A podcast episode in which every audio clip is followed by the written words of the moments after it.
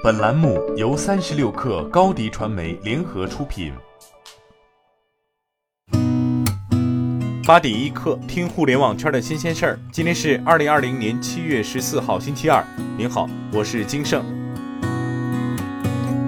快手昨天宣布开启商家号生态合伙人招募，快手将邀请短视频培训机构成为快手商家号生态合伙人，共建专业体系、可实战的课程。承接快手生态商家的培训需求，满足快手生态内商家不同阶段的学习成长诉求。招募方向包含内容服务、直播服务、行业服务、品牌服务四个方面。据悉，入选机构将获得与快手官方联合开发课程资格、大量客户资源、官方指导、流量支持等一系列扶持。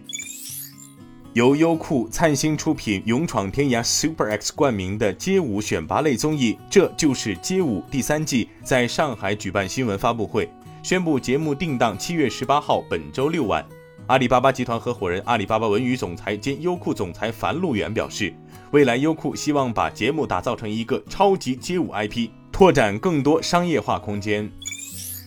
国家网信办决定即日起启动为期两个月的“清朗未成年人暑期网络环境专项整治”。国家网信办有关负责人介绍，此次将重点整治学习教育类网站平台和其他网站的网课学习板块的生态问题，深入清理网站平台少儿、动画、动漫等频道的不良动画、动漫产品，严厉打击直播、短视频、即时通讯工具和论坛社区环节存在的涉未成年人有害信息。集中整治网络游戏平台实名制和防沉迷措施落实不到位，诱导未成年人充值消费等问题，持续大力净化网络环境。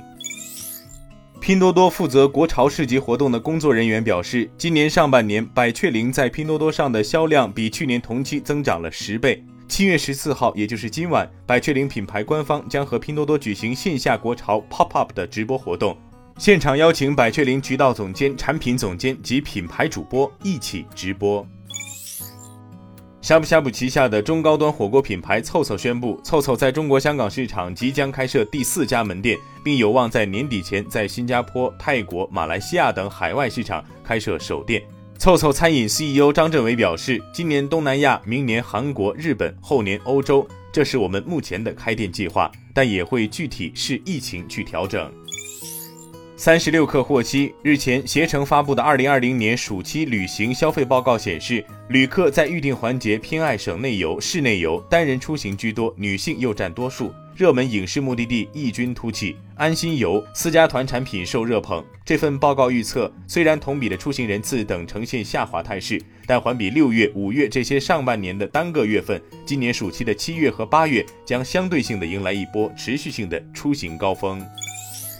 据瑞士当地媒体报道，作为新的节省开支计划的一部分，瑞信可能会削减数百个工作岗位，以实现利润目标。在正在考虑的措施中，瑞信可能会裁减旗下位于瑞士的一百二十家分行，可能会合并风险和合规部门，而投行业务可能会拆分成为全球市场部和投行资本市场部。报道称，针对上述措施，瑞信目前还没有做出最终决定。瑞信发言人未立即对此消息做出回应。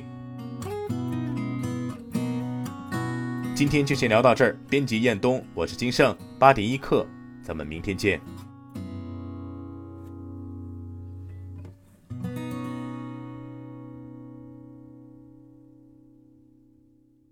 欢迎加入三十六氪官方社群，添加微信 baby 三十六氪 b a b y 三六 k r，获取独家商业资讯，听大咖讲风口，聊创业，和上万课友一起交流学习。